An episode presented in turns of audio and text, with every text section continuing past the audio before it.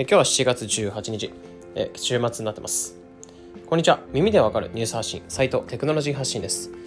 え今日は今週個人的に気になったニュースを50記事以上から厳選して5つピックアップしてお伝えします。え今週のまとめノート記事っていうのを概要欄に載せてありますのでえそちらと一緒にご視聴いただけるとより理解が深まるのかなというふうに思います。えそれでは行ってみましょう。1つ目っていうのが、えドローンが屋根についた空飛ぶ家っていうのが登場した。というニュースニュースに関して。これは空飛び家ホバーハウスとものになっていて、アメリカのスタースタートアップ企業っていうのが開発した小型住宅になってます。で、バッテリーとソーラージューラー発電で動くものになってて、時速110キロでドローン飛行できる、まあ、移動可能な家になってます。で、これはクラファンで、えー、宿泊が2万7700円から、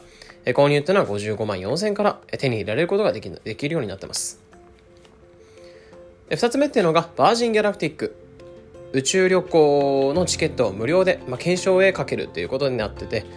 この金に、これに関しては、えー、先日商用試験飛行に成功したバージン・ギャラクティックが、えー、宇宙旅行に無料で行ける懸賞を始めるということになってます。で、これは慈善団体 Space for Humanity の寄付、で寄付っていうことをすると、まあ、応募口数が増やせるってなってます。で、この募集っていうのは9月 ,1 9月1日が締め切り。で、9月29日に結果発表ってなってます。で、想定者っていうのは訓練期間っていうのがあるので、学校だったりとか会社とか休まなきゃいけないっていうものありますね。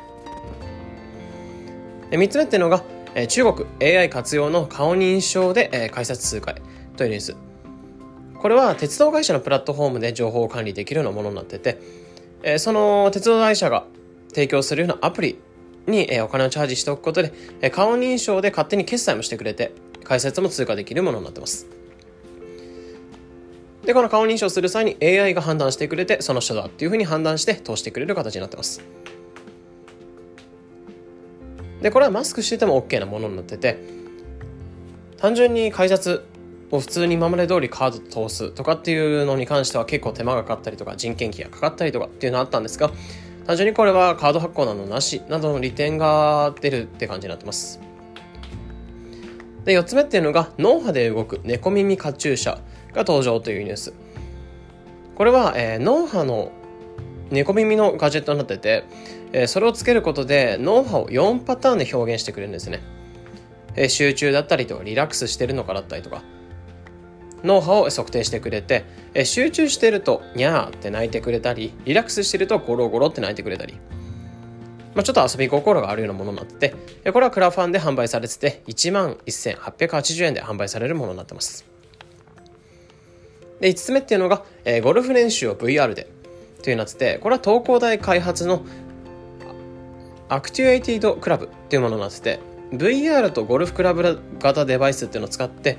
え VR で視覚で自分の思い描くスイングをもう映してくれたりとか。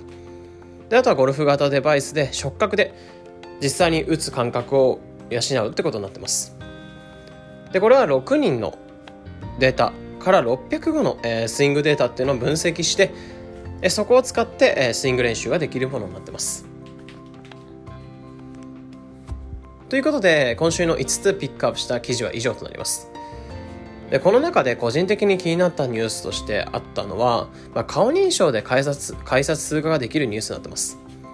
まあ、オフィスなど限定された場所でなく、改札という、まあ、利用者がかなり多い場所で使っていくことで、顔認証の精度もどんどん高めていけそうなのかなというふうに思いました。